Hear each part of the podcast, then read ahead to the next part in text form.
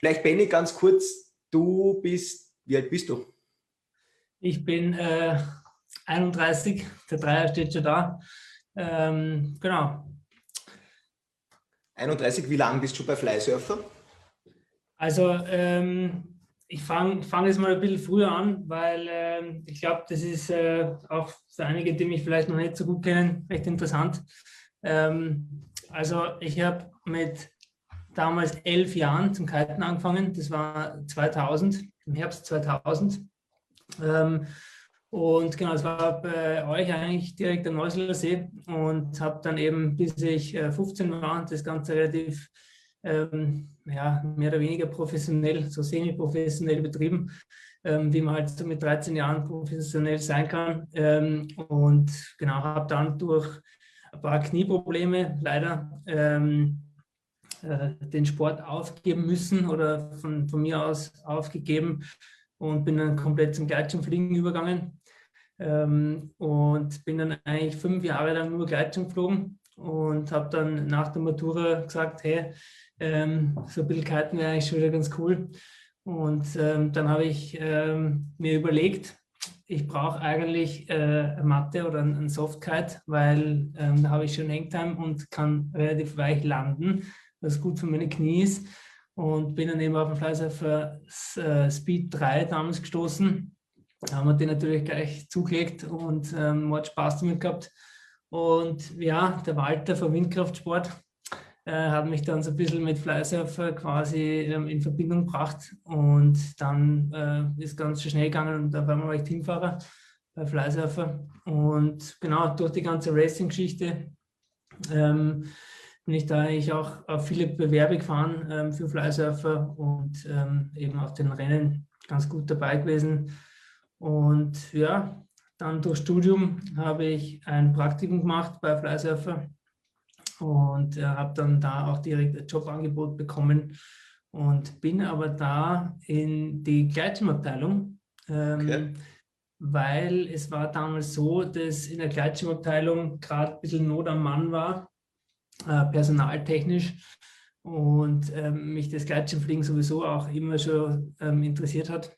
Und dann äh, war es eigentlich so, dass wir alle gesagt haben, eigentlich ist es gescheiter, wenn ich jetzt mal in die Gleitschirmabteilung gehe und dann schauen wir einfach, ähm, was daraus wird. Und dann war ich eben zwei Jahre lang in der Gleitschirmentwicklung ähm, bei du, Skywalk unterwegs. Bist du beim Gleitschirmfliegen genauso radikal unterwegs, wie du damals beim Kiten warst? Na, na, würde ich jetzt nicht sagen. Also da gibt es ähm, genauso wie im Kiten definitiv radikalere äh, Zeitgenossen als mich. ähm, für den Laien schaut das vielleicht alles ein bisschen radikal aus, aber ähm, in der Szene ist es äh, nicht so äh, radikal, was ich da betreibe, sagen wir es mal so.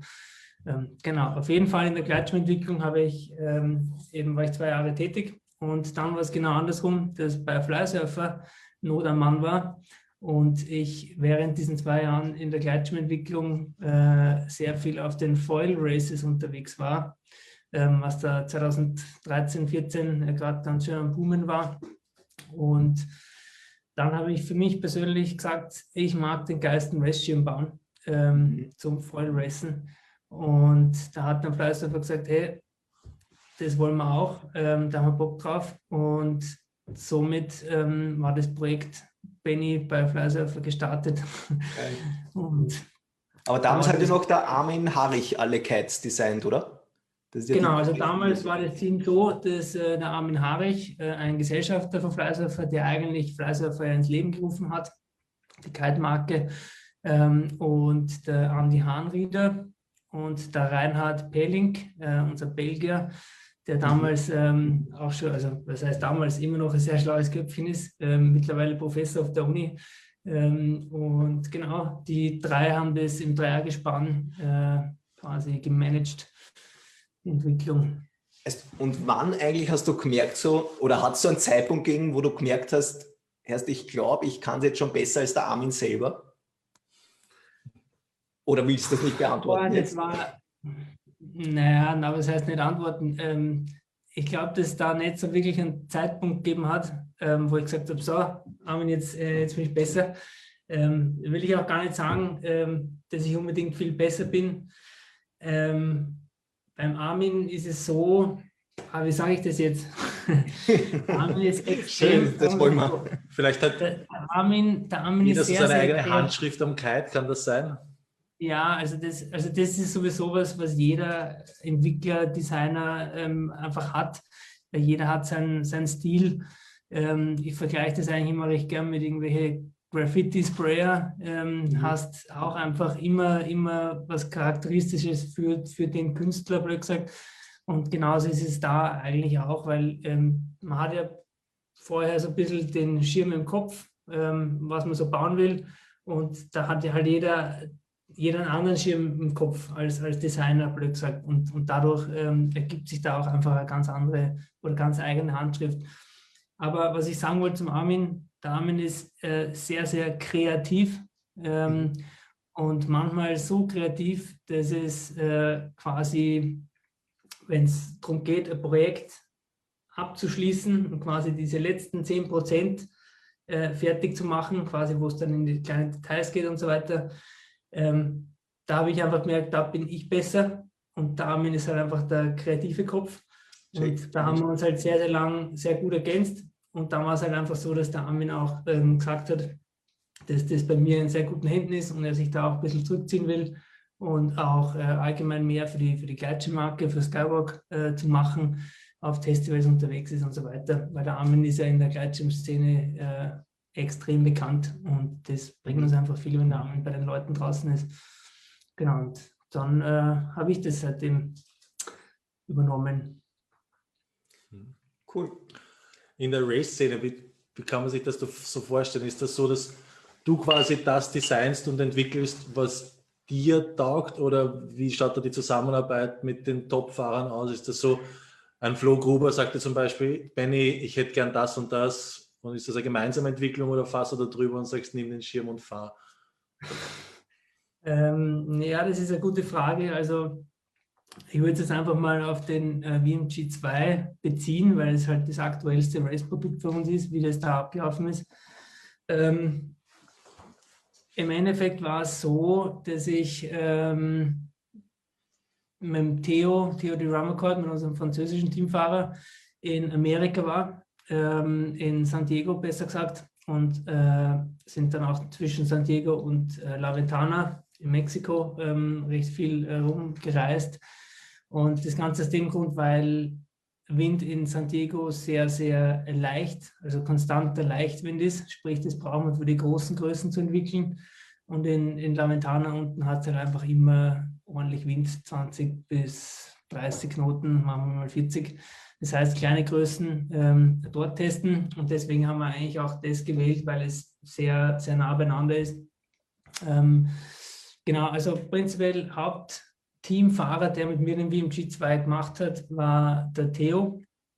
Und äh, der Theo, muss man wissen, hat einen sehr speziellen Fahrstil. Ähm, ist sauschnell, also wirklich schnell. Da bin ich so weit weg, also wirklich ich behaupte jetzt mal von mir, dass ich nicht so schlecht fahren kann, aber bin ganz weit weg. Und ähm, beim Theo ist so, der, der gibt dir halt Feedback, der, der will am, am liebsten einen Schirm für sich selber bauen oder für sich selber haben.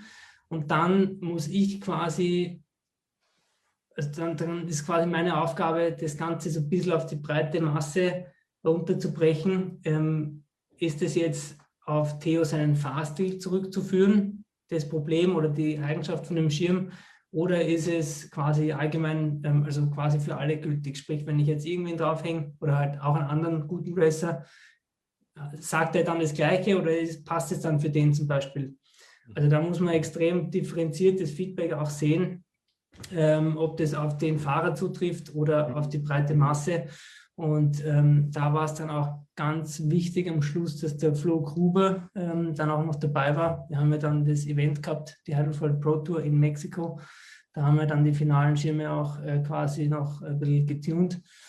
Und da war es eben echt wichtig, dass der Flo auch dabei war, weil der Flo und der Theo haben einen sehr, sehr unterschiedlichen Fahrstil, ähm, was auch quasi dann die, die, sagen wir, die, die breite Race-Masse ähm, so ein bisschen ähm, abbildet. Und dadurch haben wir es, glaube ich, ganz gut geschafft, dass wir einen Schirm für die erfahrenen Foiler, erfahrene Racer bauen ähm, und der für alle relativ gut passt. Klar ist der, sage ich jetzt mal, speziell zu fahren, ist ja auch ein sehr spezielles Konzept, der WMG 2. Ähm, hat viele Vorteile, aber ähm, auch, sagen wir mal, ein paar spezielle Eigenschaften und deswegen ist es auch nicht für jedermann. Also es gibt einfach Fahrer, denen taugt das Gefühl vom BMG nicht, zum Beispiel. Mhm. Aber dann gibt es auch wieder Fahrer, die einfach auf das gewartet haben, ungefähr, kann man eigentlich sagen. Ähm, das heißt, der Schirm ist nicht für jedermann. Ähm, der ist sehr speziell, aber ähm, wir haben es versucht, für die breite Masse, äh, den, den, die, die breite Race-Masse quasi zu, äh, zu bauen. Genau. Hm. Da kommen schon erste Fragen. Wie gesagt, ihr könnt da live Fragen stellen ne? und wir fassen die dann ein bisschen zusammen, einfach in den Chat reinschreiben. Und da kommen eh schon einige. Ähm, das heißt, wie viele fahren den circa, wie viele testen den mit wie vielen mhm. Teamridern? Hast du da zwei oder sind das dann gleich zehn? Oder wird mal eins ja, entwickelt und dann ausprobiert? Das kommt ein bisschen auf das Projekt drauf an. Also ist es ein, ein Race-Projekt, ist es äh, ein, ein Freeride-Projekt wie der Soul oder Sonic. Ähm, es kommt ein bisschen darauf an. Äh, und es kommt auch darauf an, in welcher Phase vom Projekt man ist. Ganz am Anfang von einem Projekt fahren das wirklich nur eigentlich der Maxi und ich, vielleicht mal der Chris, wirklich im engsten Kreis.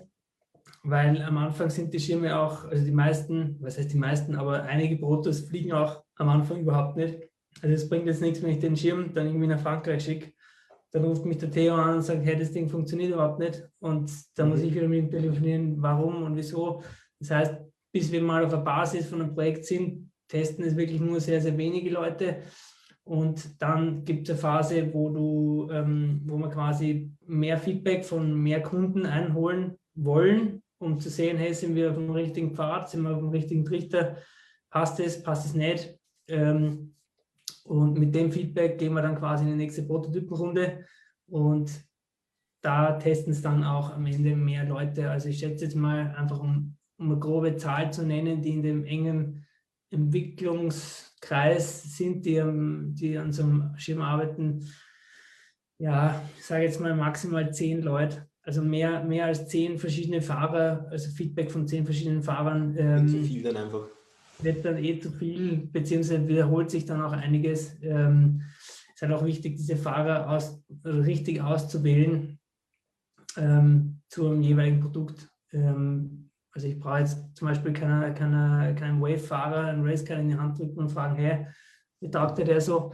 Weil ähm, das Feedback kannst du dann einfach komplett, komplett in der Pfeife rauchen. Ähm, von dem her ähm, ist das recht wichtig. Aber um die zehn Leute kannst du eigentlich sagen, ähm, bevor Produkt quasi fertig ist, sind da im engen Entwicklungskreis unterwegs.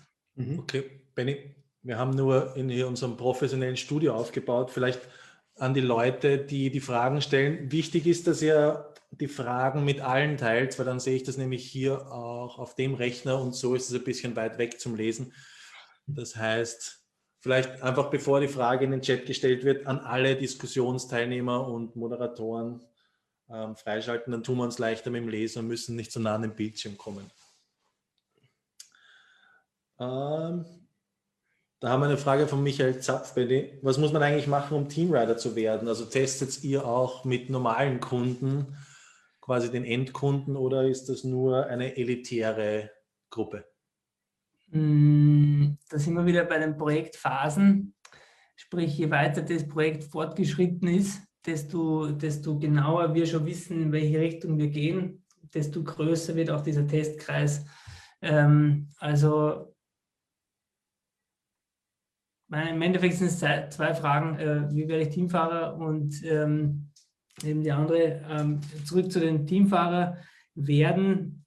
Es ist, bei mir war es halt einfach so, ähm, damals hat es noch keinen Teamfahrer in Österreich gegeben und ich habe halt schon einen Schirm gehabt und bin mit dem gut zurechtgekommen. Das heißt, es war relativ äh, für mich eine gemade Wiesen, würde ich sagen. Aber ähm, ja, wie, wie wird man Teamfahrer? Man muss im Endeffekt sehr offen sein, ähm, auf Personen zugehen können. Man muss natürlich gut fahren, man muss die Marke gut präsentieren können. Ähm, man muss vielleicht, mittlerweile ist es auch noch deutlich wichtiger als früher, ähm, gute, gute Reichweite auf Social Media haben. Das war ja früher ähm, vor zehn Jahren noch nicht so, so aktuell, ähm, aber das ist, wird mittlerweile immer wichtiger. Klar, je mehr Follower du hast, desto, desto teurer wirst du, blöd gesagt. Ähm, genau, also das sind die Punkte, die da auf jeden Fall helfen. Mhm. Ähm, weil da auch die nächsten, also Fragen und Fragen. Wir werden das so ein bisschen teilen. Wir sind jetzt im Bereich des Race-Kitens, da werden wir ein bisschen bleiben und wir kommen dann nachher sicher auch auf die Themen Peak und Soul, eventuell auch Soul 2 zu sprechen und vielleicht auch irgendwelche Überraschungen, die noch in den Startlöchern stecken. Ähm, aber dass man so ein bisschen durchstrukturiert, dass man jetzt in dem Race-Bereich bleibt. Mhm. Ähm, Kurz auch noch zum Ablauf. Mhm. Ihr, wir bekommen jetzt auch noch auf die Facebook-Seite von Lake United, bekommt ihr dann ein Bild und unter das könnt ihr auch noch kommentieren, weil wir haben jetzt so viele Fragen, auch Detailfragen.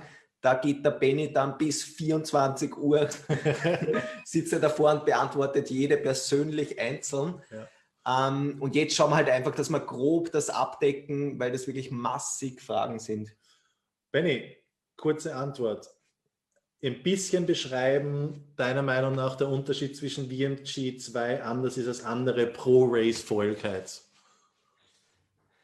Ähm, also der VMG 2 hat erstens mal weniger Leinen. Also das ist mal das, das Haupt, der, der, der Haupt, sagen mal, die Hauptcharakteristik von dem Schirm, technischer, also aus technischer Sicht. Der Schirm hat nur zwei Leinenebenen, sprich, der hat nur die A-Ebene und die B-Ebene. Was heißt das konkret? Ich kann im Schirm nur, also ich kann nur den Anstellwinkel vom Schirm verstellen, aber nicht die Profilwölbung vom Schirm, mhm. weil ich eben nur zwei Ebenen habe. Und das bringt mit sich, dass der Schirm immer mit relativ hoher Geschwindigkeit geflogen werden muss, damit er quasi Kraft generiert, sprich, dass die Strömung nicht abreißt. Ähm, und das macht sich eben bemerkbar beim, beim, beim engen Rumdrehen. Also wenn ich jetzt zum Beispiel nach der Halse irgendwie mein Timing nicht genau richtig passt und ich muss den Schirm eng rumdrehen, ähm, dann kann es sein, dass der ein bisschen ins Tellern geht. Ähm, und das ist halt einfach, ich würde sagen, man muss die Manöver, also speziell die Halse, ein bisschen präziser fahren als mit dem, ich vergleiche es jetzt einfach mal mit dem Ozone ähm, R1 V4 oder V3, je nachdem, sie fliegen sich relativ ähnlich. Ähm, der, der dreht sehr, sehr eng und sehr, sehr gut, ähm, was für die Manöver hilft, für, gerade für die Halse hilft, mhm. aber ähm, für das geradeausfahren, also für, für den Hauptteil vom, vom Race, also fast der großteils geradeaus, also hast du ja ungefähr, sagen wir mal, vier Wänden und vier Halsen, wenn du das ganz ideal fährst und den Rest fährst du einfach geradeaus. Und alles, was du auf der geraden Strecke rausholen kannst, kannst du dann dir erlauben, in den Manövern zu verlieren. Was jetzt nicht heißt, dass du mit dem VMG keine schnelle Halse fahren kannst, aber man muss sie ein bisschen präziser fahren. Mhm. Ähm, und das, glaube ich, ist einfach auch der größte Unterschied. Ähm, so diese zwei ja. Ebenen, das hat nämlich auch der Robert gefragt, das werden wir beim Soul zum Beispiel niemals sehen, oder? Das ist einfach zu viel Performance, zu sehr am Limit. Mm, naja, es macht, es macht bei einem Soul zum Beispiel gar keinen Sinn, weil äh, beim Soul willst, also ich als, als Einsteiger sage ich jetzt mal, wenn ich jetzt einen Soul habe und bin jetzt ein guter Kiter, aber jetzt nicht so sicher, dann will ich zum Beispiel nicht am Strand, dass der Schirm wirklich hinter mich fliegt, weil es ist immer es ist immer ein scheiß Gefühl. Also für mich ist es auch ein scheiß Gefühl, wenn ich am Strand stehe und mich erwischt der Böe und der Schirm überschießt mich. Mhm. Dann komme ich immer leicht in eine Stresssituation. Okay, was mache ich jetzt? Ähm, und das macht der Schirm natürlich noch viel extremer, wenn der Schirm wenig Luftwiderstand hat. Sprich weniger Leinen. Das heißt, er wird immer, immer nach Luft. Und äh, das soll ja Soul gar nicht so extrem machen. Der soll ja immer schön satt gedämpft quasi im Windfenster sitzen. Das heißt, mir, mir hilft da eigentlich der Leinenwiderstand, ähm, um diese Eigenschaft ein bisschen äh, zu bekommen. Ähm, sprich, wenn ich jetzt ein Soul bauen würde mit zwei Ebenen, dann müsste ich irgendwo quasi äh, eine Bremse einbauen, ähm, dass der Schirm nicht so überschießt, sprich ein dickeres Profil, was das dann wieder komplett aufhebt, das ganze System. Und das Drehen, was ja beim Soul sehr, sehr wichtig ist, das geht einfach da ein bisschen verloren. Also das ist sage ich jetzt mal, noch nicht oder mir noch nicht möglich, äh, so ein gutes Drehen mit nur zwei Ebenen hinzukriegen. Ähm, schauen wir mal, was die Zukunft, Zukunft bringt, aber ähm, genau, von dem her macht es wenig Sinn.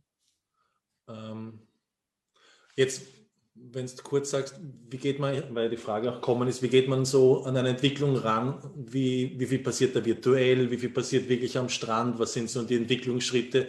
Geht man her und nimmt das bestehende Produkt und versucht das zu verbessern? Oder kommt da ein komplett neues Idee, kreativ vielleicht vom Armin und das wird dann entwickelt? Oder wie läuft so eine Entwicklung ab? Mm, ja, also prinzipiell, wir, wir bekommen, also allgemein die Entwicklung bekommt einen Auftrag äh, vom Marketing zum Beispiel oder vom Sales-Team, ähm, welches Produkt Ihnen jetzt im, im derzeitigen Portfolio fehlt. Mhm. Das heißt, was weiß ich, ähm, ein Wavekite zum Beispiel. Wir brauchen jetzt ein Wavekite. So, dann kriege ich als Entwickler die Aufgabe, hey, bau bitte ein Wavekite. Und ähm, es gibt ja verschiedene Anforderungen, was ich können muss und so weiter. Ähm, und dann ist es an mir, ob ich jetzt ein bestehendes Produkt als Basis nehme. Wenn ich sage, okay, ah, da habe ich schon mal irgendwie ein Proto mal gehabt, den kann ich hernehmen und fange daraus was Neues an, ähm, dann ist das quasi ein komplett neues Projekt. Wenn ich aber jetzt einen, einen Soul 2 oder Soul 3, whatever, ähm, entwickle, dann werde ich ja wäre ich ja blöd, wenn ich quasi komplett von neu anfange, wenn ich schon eine gute Basis habe. Okay. Das heißt, ähm, da dauert ein Projekt viel, viel kürzer, blöd gesagt. Also ich, kriege viel, viel schneller ein gutes Ergebnis, wenn ich eine gute Basis habe. Wenn ich natürlich null Basis habe, dann muss ich erstmal in fünf verschiedene Richtungen schießen und dann aus denen halt ausselektieren, okay, ja, die Richtung kann funktionieren, die funktioniert überhaupt nicht. Ähm, und das ist halt eigentlich die Schwierigkeit, dass man am Anfang von einem Projekt, gerade wenn es ein neues Projekt ist, eine neue, neue Schirmlinie, neue Produktlinie, dass man da die, am Anfang schon die richtige Richtung einschlagt.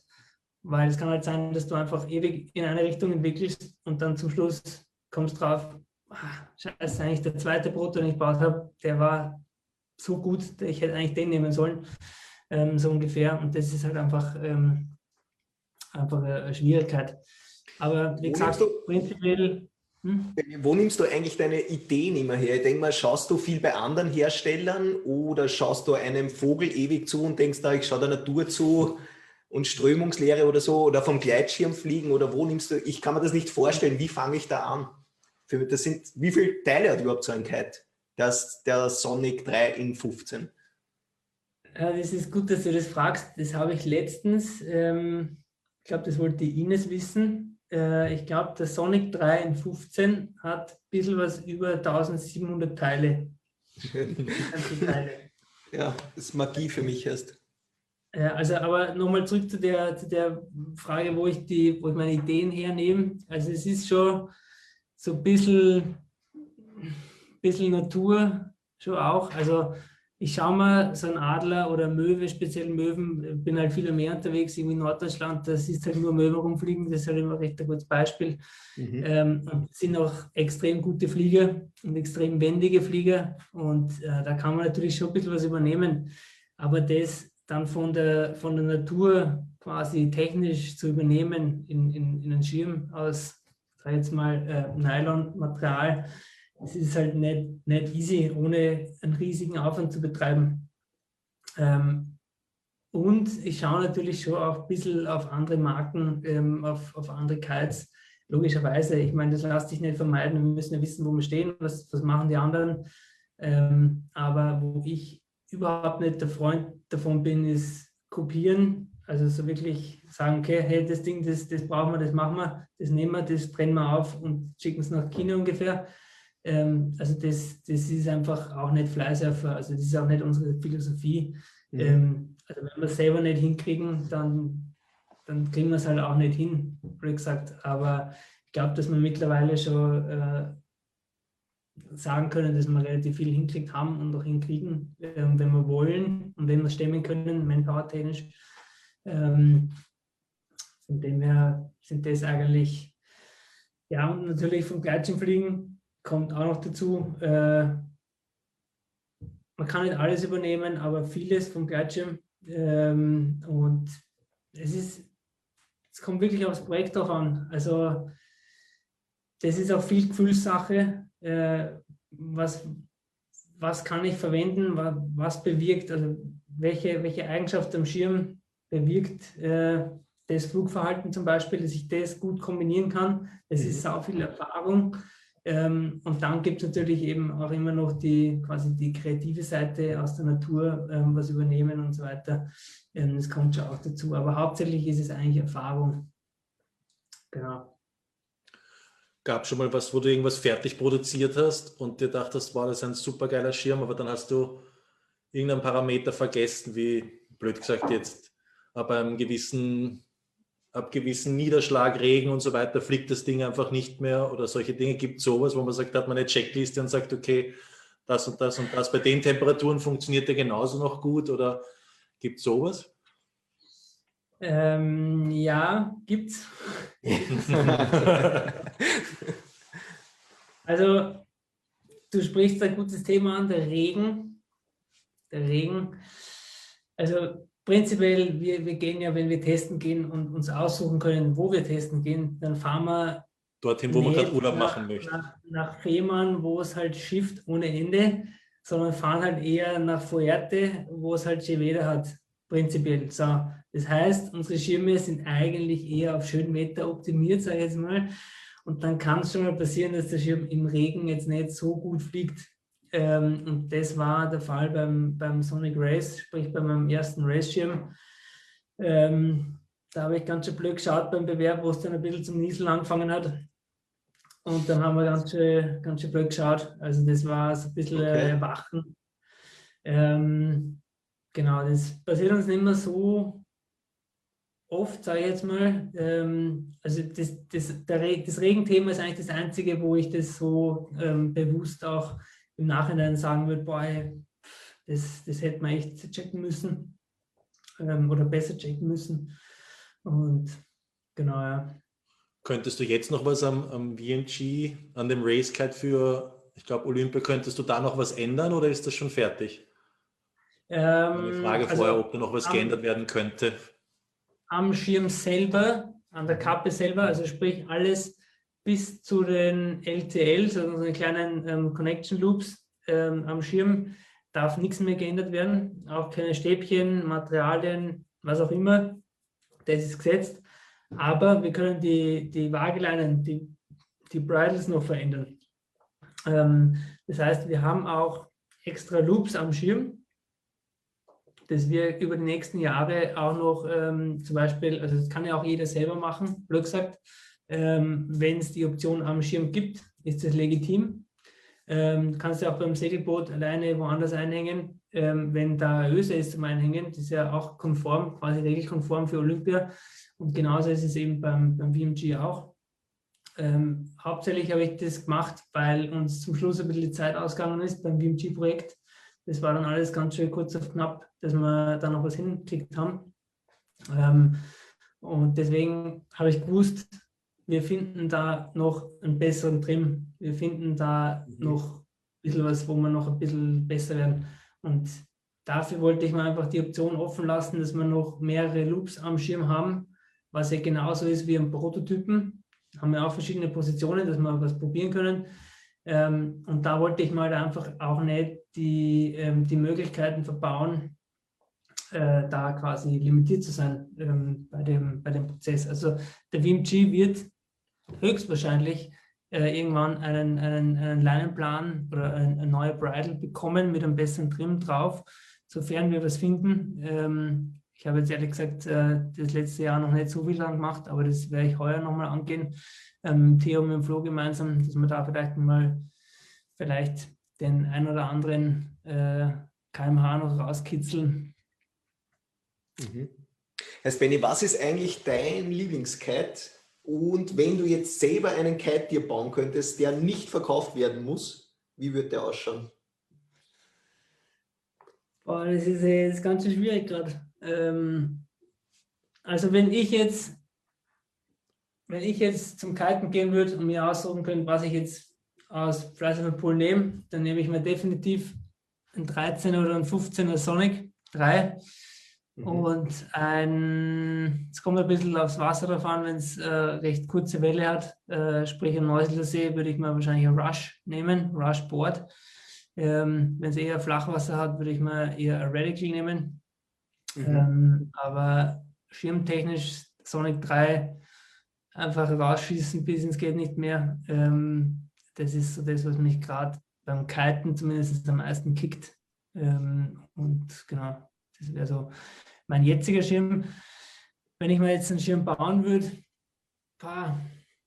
es kommt ein bisschen darauf an, was man in einem Jahr taugt. Äh, es kann sein, dass ich in einem Jahr wieder voll auf voll in der Welle unterwegs bin.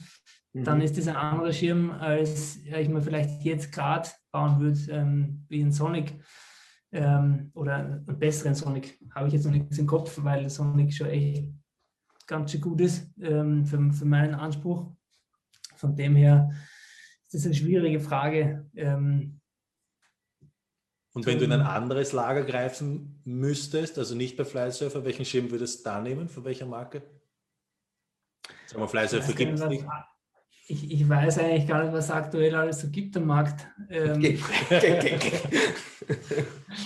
Na, ähm, ja, ist eine gute Frage. Ehrlich gesagt, ähm, habe ich mir noch nicht so Gedanken gemacht, weil es ähm, für mich immer eher so, wenn ich jetzt so an der Marke greife, ist das immer mit einem Projekt äh, verbunden. Ähm, sprich, was weiß ich, wir haben ja immer irgendeinen Benchmark halt, hey, auf das Level müssen wir kommen, weil, was weiß ich, Wavekite so und so, das ist der beste Markt.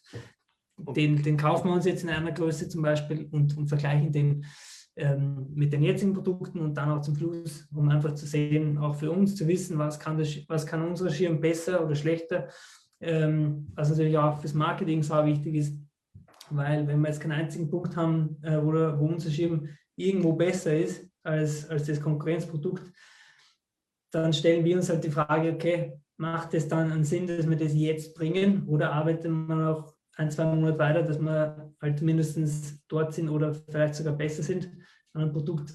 Ähm, deswegen ist die Frage für mich persönlich schwierig zu beantworten, weil ich eigentlich Konkurrenzprodukte nur verwendet, um ein Projekt zu vergleichen, unseren, unseren jetzigen Stand zu vergleichen.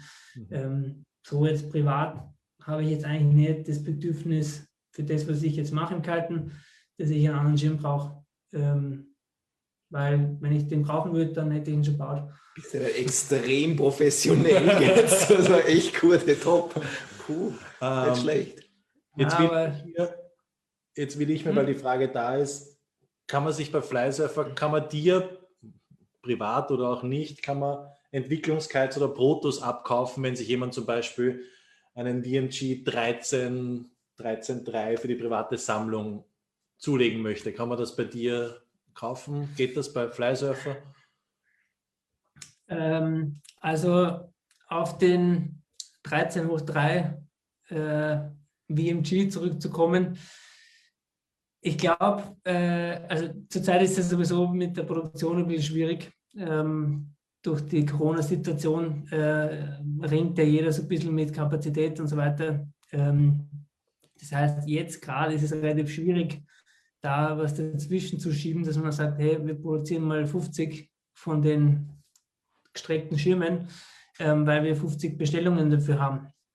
Ähm, wenn wir aber, wenn wir 50 Bestellungen bekommen würden, wahrscheinlich, ähm, würden wir uns auch dazu überreden lassen, dass wir die bauen, weil ähm, das Ding funktioniert, es fliegt. Äh, mir macht es extrem Spaß, das zu fahren, weil es einfach, wenn du da hochschaust, so extrem gestreckt ist, was einfach, äh, ist einfach surreal, so, so ein Ding zu fahren. Ähm, macht komplett null Sinn, das Gerät. Also du brauchst für diese Streckung so viele Leinen, so viele Leinenmeter, ähm, dass du diese Mehrleistung von der Streckung überhaupt gar nicht irgendwie ähm, quasi aufs Board bringst, weil die Leinen so viel Widerstand haben. Ähm, das war einfach mal ein Experiment.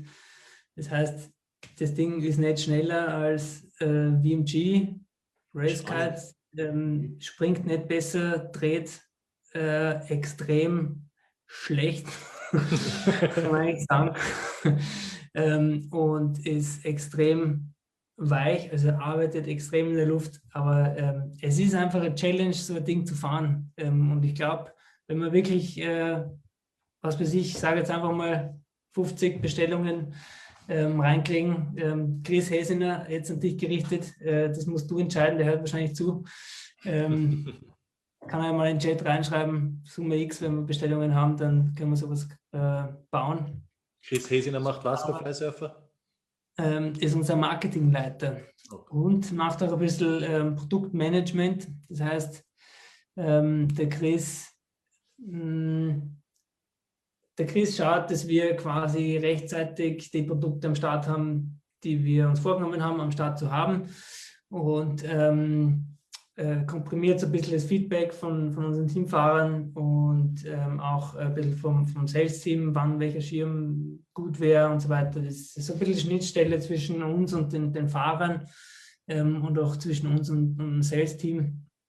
Genau, äh, sau wichtige Position, weil äh, wenn wir uns auch noch alle, alle 100 äh, Seiten Feedback von irgendwelchen Fahrern durchlesen müssten, ähm, ich meine, so viel ist jetzt nicht, aber es ist jetzt übertrieben, ähm, würden wir auch nicht mehr dazu kommen, ähm, irgendwas zu entwickeln. Aber genau, äh, der Chris ist auch echt oft beim Testen bei uns dabei, weil äh, er ja am Ende quasi die Schimme auch verkaufen muss.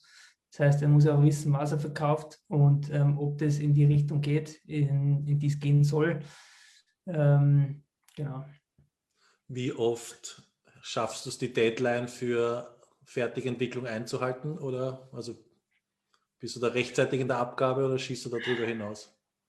Hm. Also wenn man es realistisch betrachtet, äh, wir, wir, haben, sagen wir so, wir haben in der, in der Zwischenzeit gelernt, äh, realistisch zu planen und nicht optimistisch. Ähm, da liegen meistens so, sagen wir mal, zwei bis vier Monate dazwischen zwischen der optimistischen und der realistischen Planung. Und ähm, jetzt mit Corona ist es natürlich noch viel, viel schwieriger.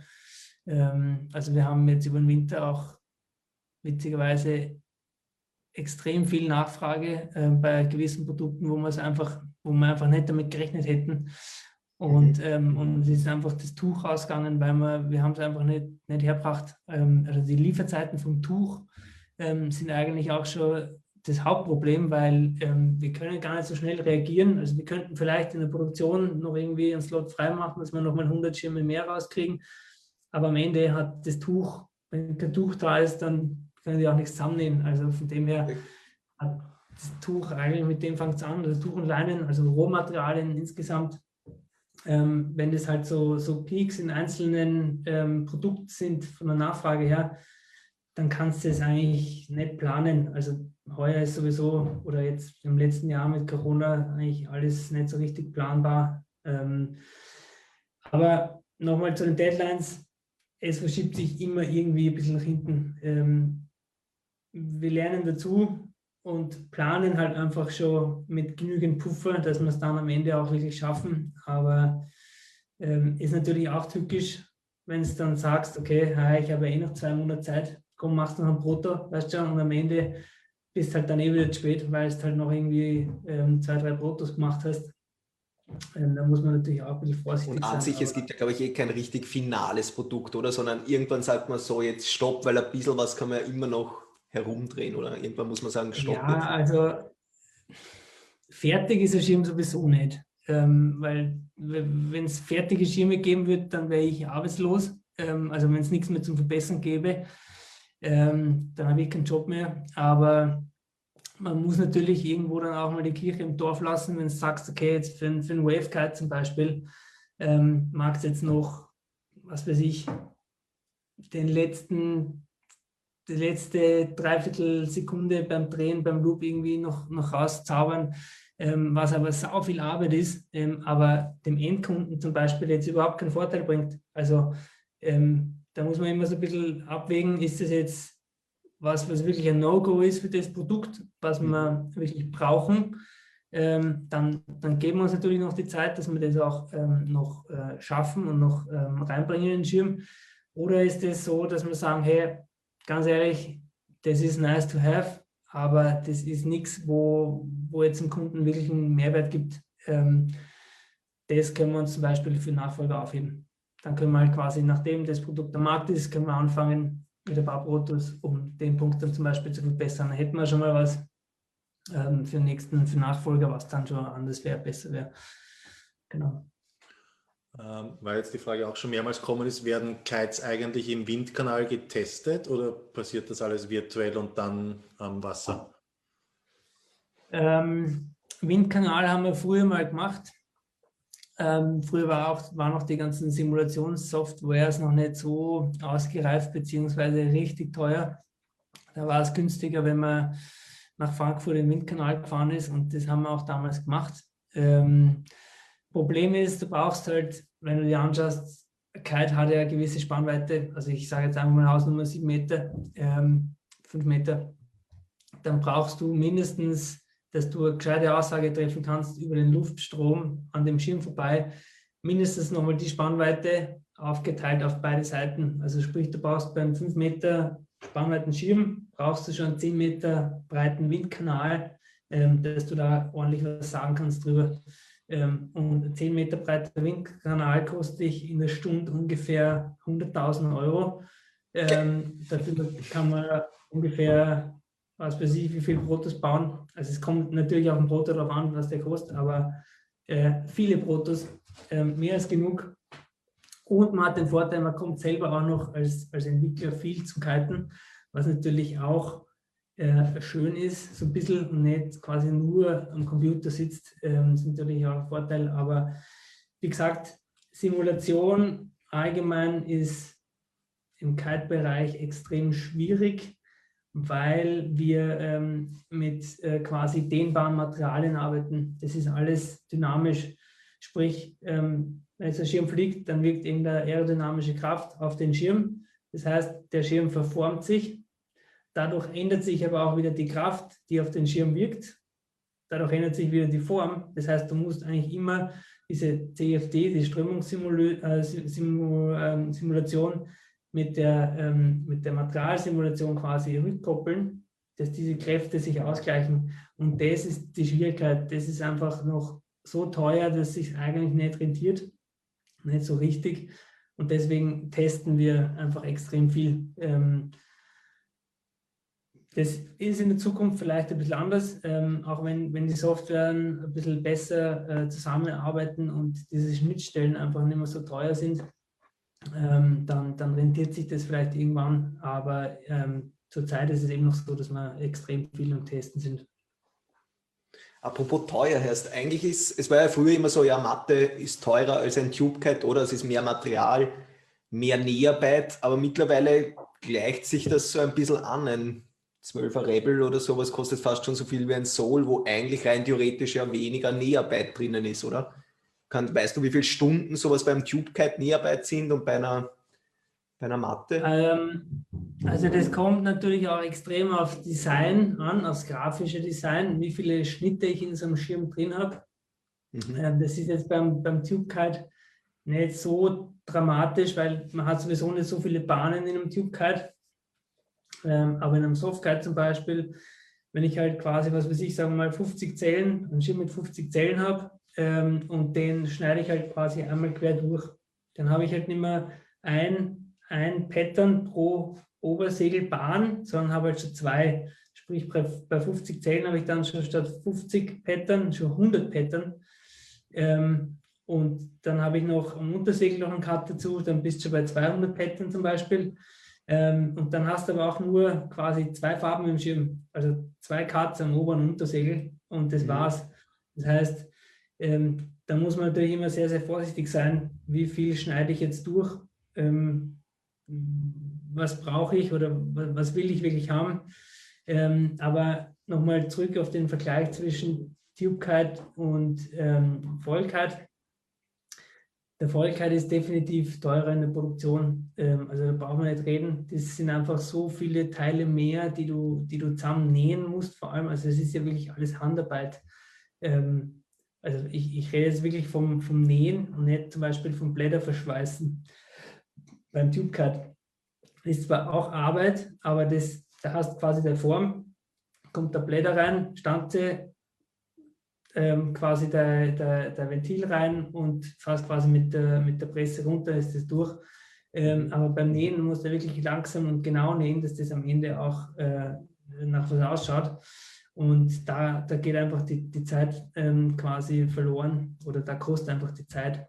Aber hast du da irgendeine Stundenanzahl oder irgendeine Tag, wie lange dauert sowas? Ich kann mir das gar nicht vorstellen. Ist das in einem Tag, kann mhm. sich's ausgehen? Braucht ähm, eine Nähe, eine Näherin sechs Tage dafür für einen 15er oder so? Oder? Mm, ja, also es sind ungefähr 80, 80 Stunden an so einem äh, durchschnittlichen Vollkeit. Also mhm. ich weiß jetzt nicht 100 Prozent, ähm, aber es sind ich, 80 Stunden habe ich im Kopf, aber ich bin mir nicht mehr sicher, ob es vom, vom Soul oder vom Sonic war. Mhm. Ähm, kommt eben auf die Zellenanzahl drauf an. Aber 80 Stunden, ähm, das, ist schon, das ist schon einfach eine Zeit. Cool. Und ähm, das ist auch der, der Grund, warum wir eigentlich warum wir in Asien produzieren müssen. Also wir, wir, könnten jetzt auch gar nicht bei uns produzieren. Also könnten wir schon, wir könnten so schon zusammennehmen, aber dauert auch 80 Stunden mal Stundenlohn, kannst du ja noch mhm. ungefähr ausrechnen, was das Ding kostet. Ähm, das zahlt halt auch niemand. Es zahlt einfach keiner 10.000 Euro für ein Soul 12. Ähm, das müssten wir dann verlangen, wie gesagt, dass ja, ja, ja. Geld verdient. Ähm, deswegen kommen wir auch auf, also Klar, langfristig gesehen ist natürlich immer das Ziel, zumindest in Europa, das alles zu produzieren, weil es dann einfach auch von der räumlichen Entfernung näher ist. Aber ähm, es geht sich einfach preislich einfach nicht aus. Und ähm, beim, beim TubeKite ist es im Endeffekt dasselbe. Die werden ja auch teilweise immer komplexer. Ähm, Verstärkung hier, Verstärkung da ähm, das Blättermaterial ist schwerer zu verschweißen, dann musst du wieder Blätter wegschmeißen, weil es quasi durchgeschmolzen ist, weil es so dünn ist und man muss so vorsichtig beim Schweißen sein und so weiter. Ähm, also in, im Endeffekt, die Produktion wird immer teurer, egal wo du produzierst, egal ob Vollkeit oder Tubkeit. Ähm, und logischerweise darf der Schirm eh nichts kosten, darf auch nichts wiegen und darf auch nicht kaputt gehen sind immer so die, die Schwierigkeiten, die wir haben. Mhm. Ähm, da hat jemand eine, ist eine Wette eingegangen, weil jetzt Vollkeit, kann man sagen, in den letzten Jahren erfreuen sich ja immer mehr Beliebtheit oder die Leute haben irgendwie so ein bisschen die Angst dran verloren, an Vollkeit in die Hand zu nehmen, auch durch Soul, ähm, weil er einfach leichter ist in der Handhabung. Da ist jemand eine Wette eingegangen und hat gesagt, äh, Softkites werden in sechs bis zehn Jahren Tubekites äh, für hm, wie viel Prozent? 90 Prozent aller Kiter äh, werden besser mit Softkites zurechtkommen als mit Tubekites. Verliert er die Wette oder, oder gewinnt er sie?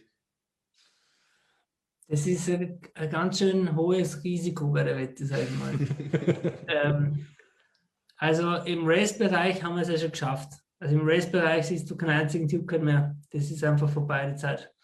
Ähm, und was damals echt ein, schönes Gefühl war in San Francisco ähm, beim, beim Race-Bewerb, da war es so, dass quasi die Race-Direktorin ähm, hat ein bisschen Briefing gemacht in der Früh und wo man so Schirme aufbauen soll. Und dann hat sie gesagt, ja, wir sollen quasi die normalen Schirme da oben aufbauen oder da unten aufbauen und die Tube-Kites da oben aufbauen.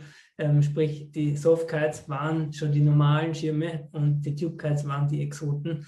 Ähm, und das war natürlich für mich ein schönes Gefühl, ähm, weil ich bin einfach äh, persönlich mehr auf der, auf der Softcard-Seite unterwegs. Aber es kann gut sein, dass die Wette ähm, aufgeht. Also ich würde es hoffen, ich würde es hoffen, realistisch gesehen glaube ich es nicht. Also 90 Prozent, das ist schon ganz schön hoch.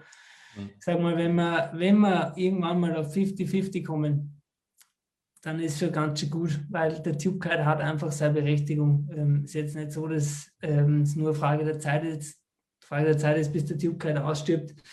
Weil ähm, wenn ich mir jetzt für mich persönlich überlege, ich muss jetzt bei einem kleinen Spot, ich habe jetzt nicht viel Platz zum Starten ähm, und muss jetzt ein Tube oder mein, mein Schirm starten und es hat 30 Knoten und ich mag aber jetzt mit einem 12er fahren, weil ich geil springen mag, dann ist mir 12er Tube-Kite bei 30 Knoten zum Starten einfach lieber, weil mir Starthelfer das Ding safe halten kann. Das hat seine Form. Ähm, ich kann das Zeichen geben, okay, passt, starten. So, wenn ich genug Platz habe, riesiger Sandstrand, whatever, dann ist es auch nicht so tragisch, wenn ich mal 100 Meter weiter im Lee den Schirm, einen Softkite zum Starten kriege. oder gestartet habe und dann über mir steht, gefühlt. Aber wenn ich halt keinen Platz habe, dann ist der Tube Guide definitiv besser, beziehungsweise einfach bei extremem Starkwind. Ähm, das Starten ist einfach, ähm, sage ich jetzt mal, sicherer mit dem Guide. Mhm. Genau. Apropos Zukunft doch, Benny, was glaubst du, wenn du jetzt überlegst, so in den letzten fünf Jahren haben halt irgendwie Matten echt einen ziemlichen Sprung gemacht vom, jetzt greift er zum Wein, einen ziemlichen Sprung gemacht.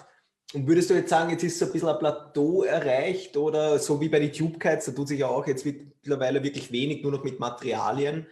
Wie glaubst du, schaut ein Soul 2027 aus? Oder hast du irgendwelche total orgen Revolutionen, wo du denkst, das würde ich nur gerne ausprobieren, einmal ganz out of the box oder so? Ähm, also wenn ich diese brutalen Revolutionen in meinem Kopf hätte, dann würde ich das nicht jetzt preistreten oder preisgeben. Ähm, na, äh, Spaß beiseite, die, die habe ich so jetzt noch nicht im Kopf. Ähm, mhm. Ich habe schon ein bisschen was im Kopf, aber das sind eigentlich nur, da jetzt mal logische Schlussfolgerungen aus den verschiedenen Systemen kombiniert. Ähm, da, da ist jetzt nichts dabei, was jetzt irgendwie, also wo ich jetzt 2027 und sehe. Ähm, das ist eine schwierige Frage, weil sich auch viel einfach ergibt Mhm. Ähm, Gerade mit, mit, mit, dem Wingen zum Beispiel jetzt, ähm, um das mal so ein bisschen anzuschneiden, ähm, hätte man vor vier Jahren auch nie gedacht, dass das so durch die Decken geht. Ähm, wer weiß, was in vier Jahren passiert. Ähm, vielleicht, äh, was weiß ich, gibt es keine Falls mehr, weil zu gefährlich, überall verboten, Badegäste, whatever. Also wissen wir ja mhm. nicht. Ähm, aber es ist einfach sehr, sehr schwierig, so weit in die Zukunft zu schauen. Ähm, aber es wird sich definitiv weiterentwickeln. Die Schirme werden, oder das Ziel ist, die Schirme immer benutzerfreundlicher zu machen, dass du quasi, ähm, sagen wir mal, den jetzigen Sonic auf eine Basis kriegst von der Benutzerfreundlichkeit wie ein Soul, aber Leistung so viel hat wie, wie im G2 zum Beispiel. So. Mhm.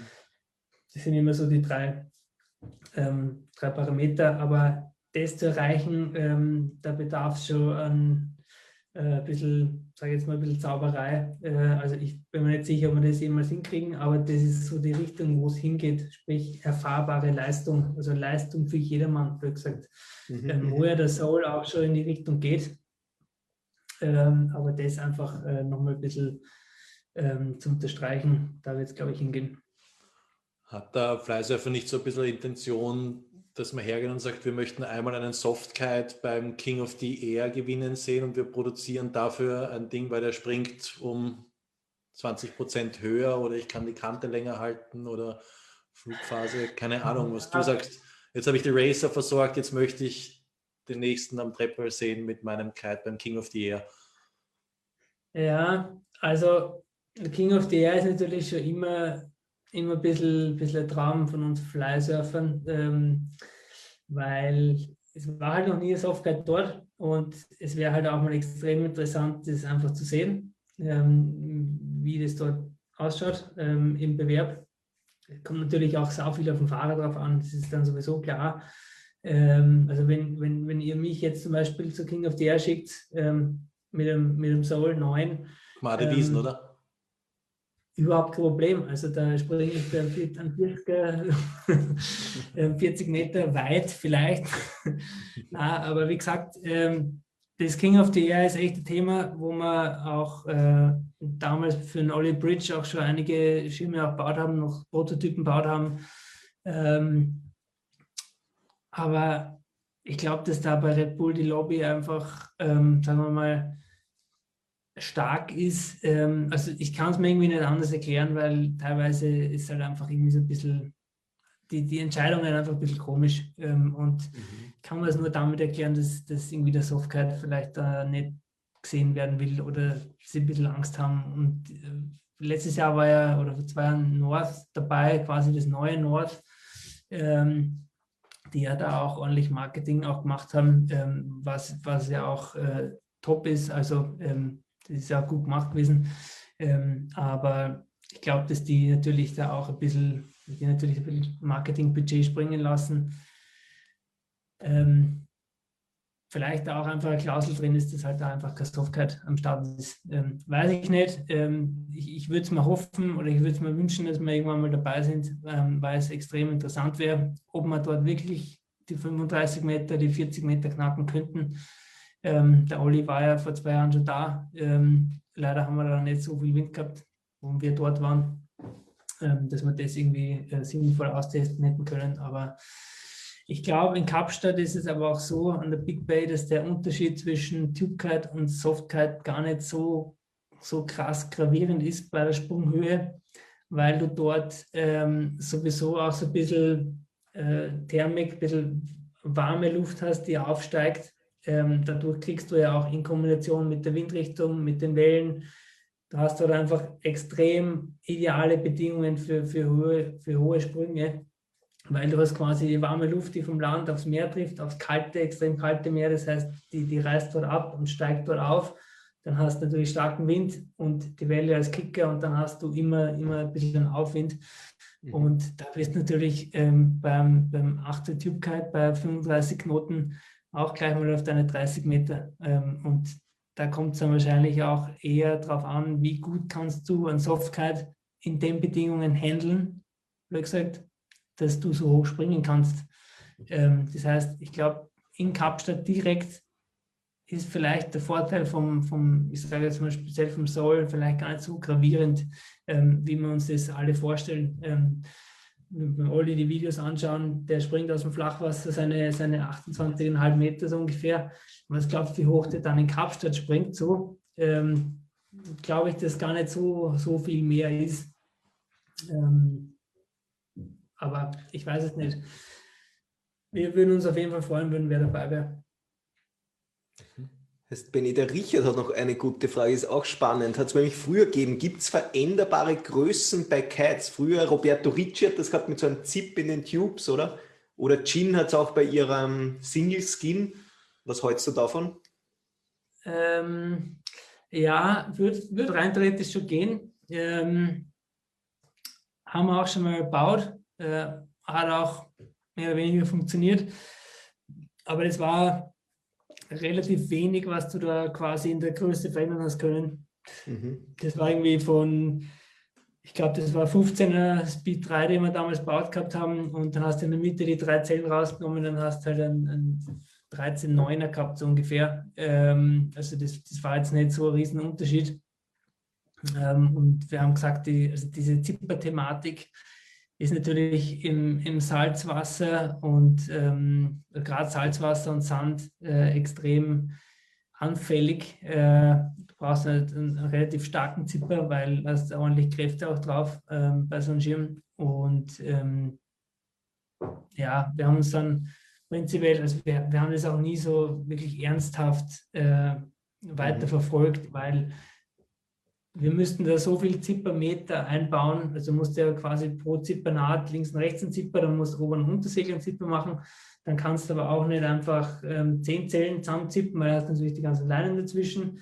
Das heißt, du müsstest mehrere einzelne Zellen zusammenfassen und dann bist du auch gewichtstechnisch mit, dem ganzen, mit den ganzen Zippermetern ähm, bei so viel Gewicht, dass, dass, der Schirm dann einfach nicht mehr gut fliegt. Ähm, von dem her haben wir gesagt, das werden wir nicht machen, also zumindest mhm. bis jetzt noch nicht. Ähm, ist auch jetzt noch nicht in Planung, aber ja, die Idee gibt es und ähm, haben wir auch schon gebaut, ja. Mhm. Benny, gibt es ein Prototypenmuseum? Äh, ja, es gibt ein Prototypenmuseum. Ähm, es gibt vor allem Prototypen, die man einfach nicht wegschmeißen können. Ähm, da gibt es ja wirklich ein Prototypenarchiv, wo Titan, Speed 1, wirklich extrem alte Dinge äh, quasi äh, drin liegen. Und es gibt natürlich unser normales Prototypenarchiv, ähm, wo wir unsere derzeitigen Projekte, Prototypen drin haben, wo wir gerade daran arbeiten. Ähm, genau, das gibt es. Das äh, äh, haben wir jetzt auch gerade letzte Woche wieder ein bisschen ähm, aussortiert und ein bisschen verkleinert, für, dass wir wieder Platz für neue Protos haben. Das ist auch eine interessante Frage. Können wir mit besseren Safety-Systemen für das eigenständige Laden, Landen bzw. das Auslösen für Soul und Co. rechnen? Zum Beispiel dem, was? Rough-System vom Peak im Soul? Mhm. Ja, ähm, das ist ein sehr, sehr heißes Thema. Ähm, ich, ich, ich suche da selber schon seit langem nach, nach einem besseren System.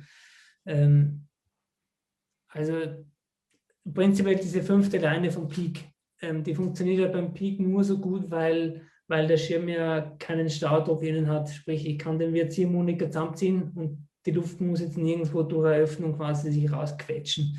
Sprich, sobald ich die Safety ziehe, kann ich den zusammenziehen und der ist einfach äh, zusammen und fällt runter. Vielleicht, dass man so, kurz sagt, man, nur kurz, hm? vielleicht wissen nicht alle, was ein Peak ist und also, der Peak ist der Kite für Snowkiten, Landkiten und ist ein Single Skin Kite. Das heißt, einfach nur ein Obertuch und vorne die Kappe, oder? Genau, also es ist quasi, kann man vergleichen wie ein Tube Kite ähm, ohne, ohne Fronttube, also sprich es ist nur ein Segel, nur eine Lage Segel mit eben ähm, vielen Leinen dran, wie halt ein normaler Softkite hat. Und da funktioniert diese, diese ähm, Be-Safe-Leine, wie wir sie verwenden oder wie wir sie nennen, ähm, recht gut, weil eben kein, kein, kein Staudruck oder weil der Schirm seine, seinen Staudruck nicht hält, wie ein normaler Softkite. Ähm, und dadurch kann, die, kann sich der Schirm nicht schnell zusammenziehen. Sprich, wenn ich jetzt die Safety ziehe, dann ziehe ich erstmal in der Mitte vom Schirm quasi an und ziehe die komplette Fläche einfach her. Beziehungsweise ich, ich löse aus und die Fläche bleibt einfach stehen und wird dann langsam, verformt sich langsam, bis halt die Luft rausdrückt bei den Öffnungen und bei den Nähten. Ähm, das heißt, irgendwann funktioniert diese Safety dann schon, aber jetzt nicht instant, sprich, äh, ich löse aus und mhm. der Schirm ist tot. Also das, das funktioniert einfach beim, sag ich jetzt mal, beim, beim Closed Cell Vollkeit einfach nicht. Ähm, oder noch nicht, sagen wir es mal so, noch nicht. Ähm, ich bin jetzt dran an, einem, an einer Safety, die vielleicht das Wiederstarten ähm, bei einer normalen Frontline Safety verbessert. Sprich, dass es nicht quasi zu 100 Prozent äh, dass du zu 100% heimschwimmst, blöd gesagt, weil das ist ungefähr die Wahrscheinlichkeit, wenn du ähm, jetzt auf offener Safety auslöst, ähm, Frontline Safety beim Softguide, das ist wurscht, welchen Softguide du da fliegst, das ist einfach immer eine Katastrophe. Ähm, das ist einfach Fakt. Und ähm, da gilt es eben ein System zu finden, wo das einfach ein bisschen besser ist, ähm, dass du zumindest den Schirm irgendwie wieder starten kannst, ähm, auch wenn er jetzt einmal invertiert ist. Hauptsache, du kommst wieder heim mit dem Ding. Genau. Cool.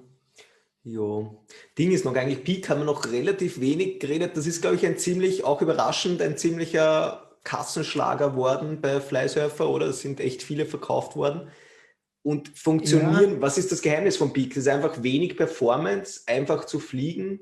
Ist es das wenige Gewicht, weil wir jetzt auch voll auf die Foilkeit da verwenden, das auch immer mehr, also die Hydrofoiler, den Peak? Ähm, ja, also mal zurück zu dem Thema, dass wir so viel von dem verkauft haben. Ja, das haben wir. Ähm, und äh, witzigerweise, wir, wir, haben ja schon immer im Winter relativ gut vom Peak verkauft, kannst sagen, aber halt nur im Winter, im quasi europäischen Winter.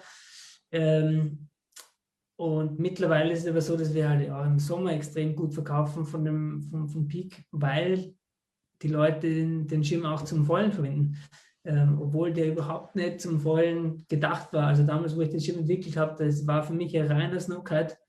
Ähm, ich, ich, gut, ich war ein, zwei Mal vollen damit, ähm, weil uns einfach halt im Sommer zum Entwickeln der Schnee gefehlt hat. Ähm, aber ich habe den immer auf, auf das Ziel Snowkiten oder auf die, auf die Anwendung Snowkiten hinentwickelt. Ähm, und das hat, glaube ich, damals in Kanada seinen Ursprung genommen, im kanadischen Kite Forum dass die Leute voll drauf abgegangen sind zum, zum Vollen mit einem Dreier, einem Vierer, Vierer, also mhm. Größe Quadratmeter Peak, die da voll abgegangen sind drauf. Ähm, und dann habe ich mal gedacht, irgendwie, naja, ich meine, ganz ehrlich, jetzt mit den ganzen großen Foilflügeln, Hydrofoilflügeln fürs Wingen, ähm, brauchst du natürlich quasi keinen Schirmzug mehr. Da fährst du natürlich bei 20 Knoten, kannst du einen 3 Quadratmeter Schirm fahren.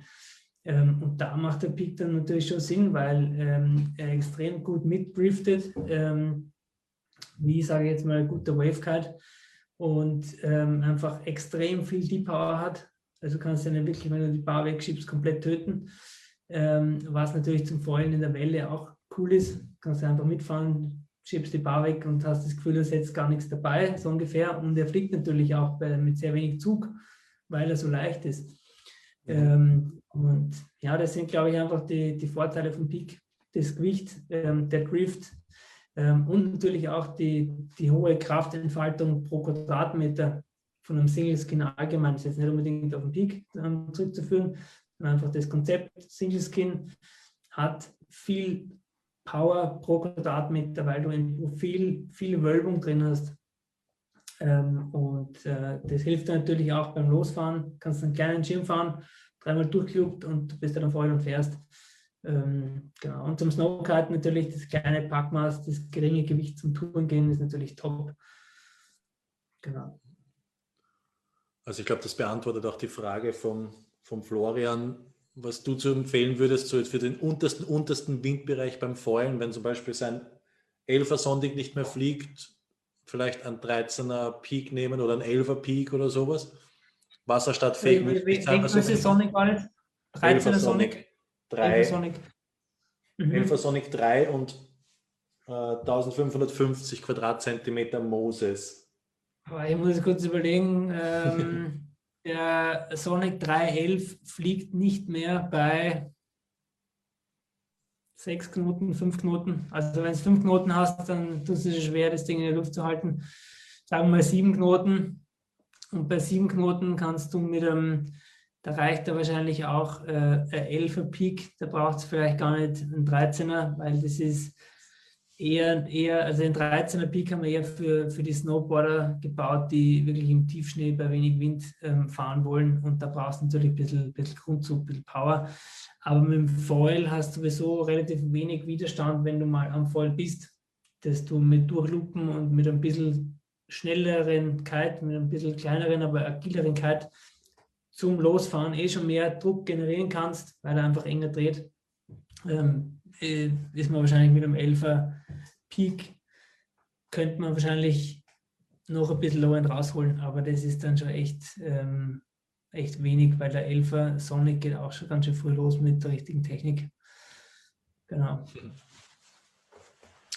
Cool. Gut, hast im Prinzip, jetzt haben wir eh schon, ich glaube, über eine Stunde ja. erzählst du jetzt schon.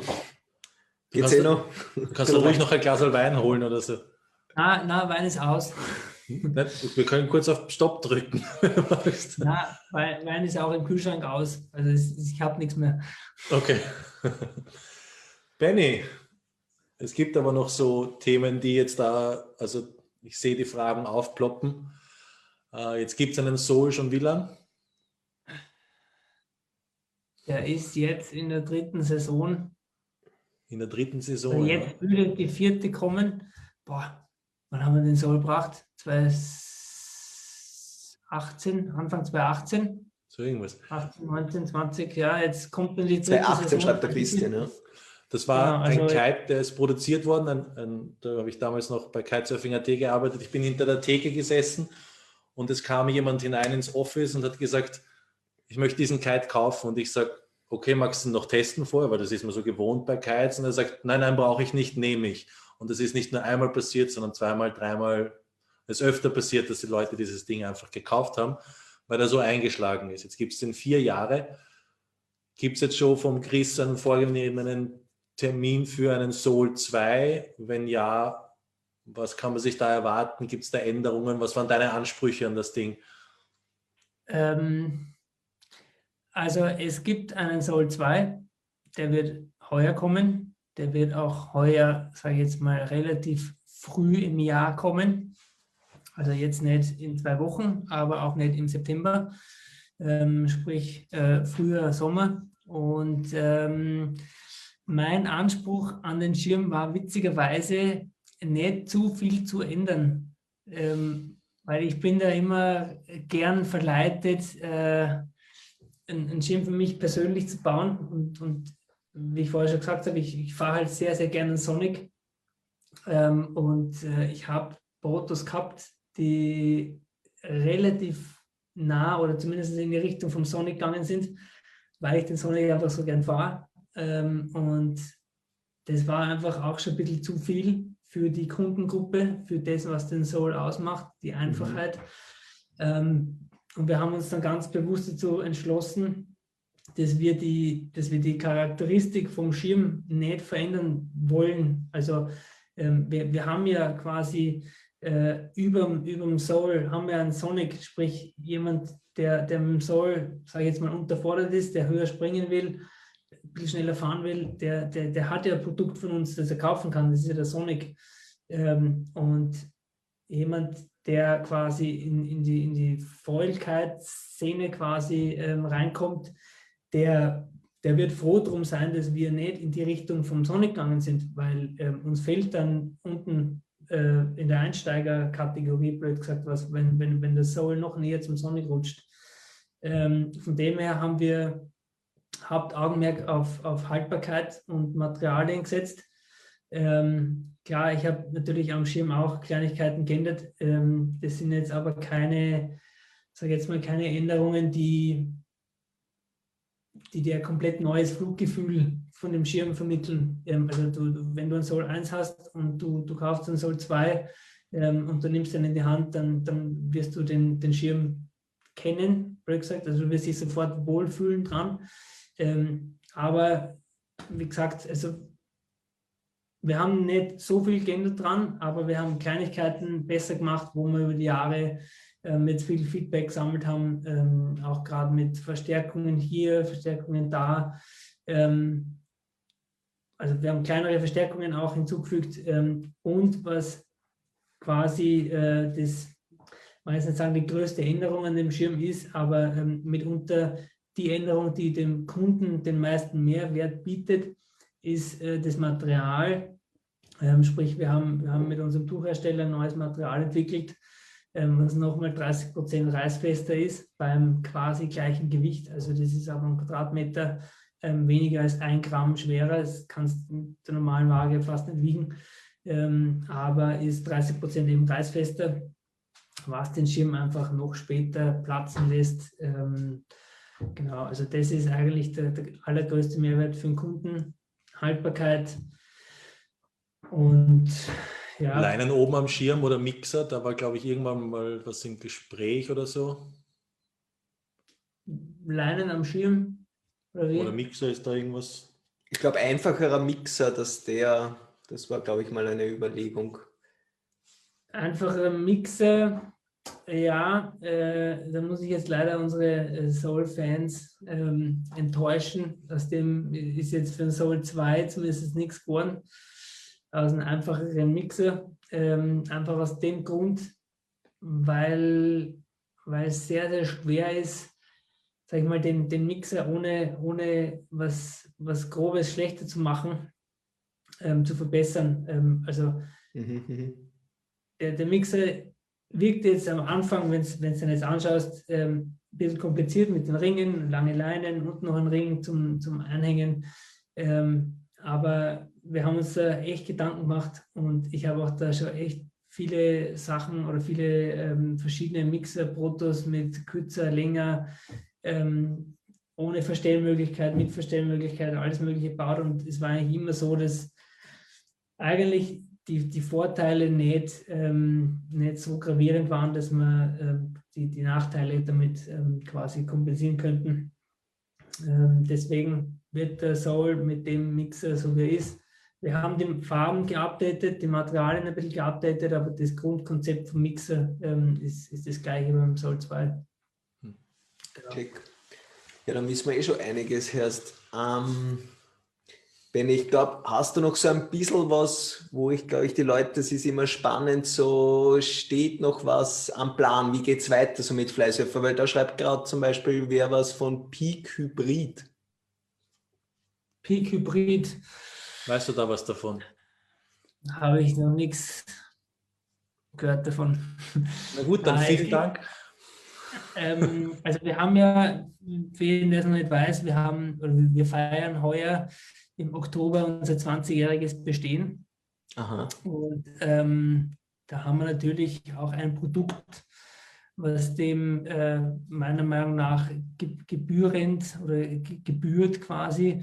Ähm, und ja, das, wenn das schon so angesprochen wird, das äh, wird sowas in Richtung werden. Das, das wird ein, ein sage ich jetzt mal, Peak, der fürs Wasser optimiert ist, ähm, um einfach diese, den, den einzigen Schmerz, was, äh, einzigen Schmerz, was ein Foiler mit dem Peak der hat, ist quasi der, der Wasser, Wasser Relaunch, der Widerstart, ähm, dass der, sagen wir mal, nicht immer gelingen muss, mhm. ähm, ist auch nicht dafür gebaut.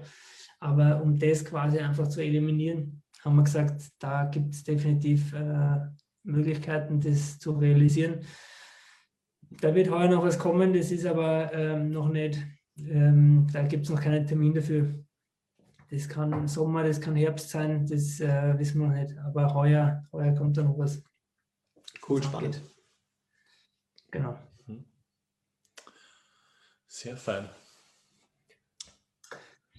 So. Ich glaube, wir haben ja auch sicher noch einige Fragen, die dann auf, auf Facebook noch beantwortet Voll. werden, oder? Einige, ich glaube, dass 200 Stück wirst du abtipsen können. Das ist echt cool. So, stell deine Nummer von WhatsApp, stell online und schick Sprachnachrichten oder so. Bitte, bitte immer, immer den, den Herrn Chris Hesinger markieren. Äh, der darf dann ruhig mit, mit beantworten. Na, ähm, ich setze mich dann schon mal hin. Vielleicht nicht heute, aber definitiv morgen im Laufe des Vormittags wird das ähm, definitiv abgearbeitet. Ähm, genau. Sehr cool. Cool, es war, glaube ich, ziemlich spannend. Wir haben extrem viel gelernt. Voll den Einblick ist mal cool, wenn man, sonst sieht man immer noch Werbeprospekte und der Homepage und Videos oder so. Und jetzt einmal so dieses dahinter, finde ich immer dann, das richtig Fleisch da. Ja, auch das Gesicht dahinter zu den, zu den Kites eigentlich, oder? genau. Jo, Herr Benny, ja, dann sagen wir ähm, tausend Dank, dass du dir auch die Zeit genommen hast. Danke euch. für alle, Plattform. Und für alle, die dort zugeschaut haben und toll Fragen gestellt haben, ihr könnt jetzt da noch weiter Fragen, ein paar reinschreiben und 300 Fragen draus machen. Ich freue mich drauf. Yes. Genau. Ja, hey, danke euch für, die, für das coole Gespräch, für die Plattform. Und ja, vielleicht ähm, machen wir den nächsten Termin 2027, oder? er, weiß, er weiß ja schon, was kommt. Er weiß schon, was er erzählt 2027. Also die Produkte bis 2027 sind ja schon fertig. Ähm, peu à peu tut es raus jetzt. Genau. Er wartet nur noch, was die anderen so bringen. Wir schauen, wir schauen, ob wir was bringen müssten oder nicht. Nein. Ähm, ist, leider, ist leider nicht so. Also ähm, mir wird nicht langweilig die nächsten Jahre. Es gibt noch eine, einige Ideen, einige Lücken, die äh, im Kite-Markt, speziell im Kite-Markt noch, äh, glaube ich, ähm, noch nicht ideal gefüllt sind mit Produkten, sage ich jetzt mal, wo wir vielleicht ähm, was hätten dafür. Von dem her kommt noch was. Eine Frage ist noch gekommen, warum ist kein Wein im Kühlschrank? Ja, das ist eine gute Frage, ähm, weil, äh, ja, da habe ich jetzt eigentlich keine gescheite Antwort dafür. Steigt zum Gin Weil um. gestern schon Wein haben zum Essen und heute halt einfach äh, nichts mehr da ist. Ganz einfach. Okay. Cool. Dann vielen Dank an die ganzen Fragen. Und wie gesagt, wir treffen uns auf Facebook. Genau. Wir sehen uns hoffentlich bald live wieder am See oder sonst irgendwo. Jetzt, jetzt können wir uns wenigstens mal ohne Maske sehen. Das hat auch was. Ja, ja. stimmt. ja, cool. Danke. Dann, Danke. Mach Dank. Und wie gesagt, bis demnächst. Ciao. Ciao, ciao. Ciao, ciao.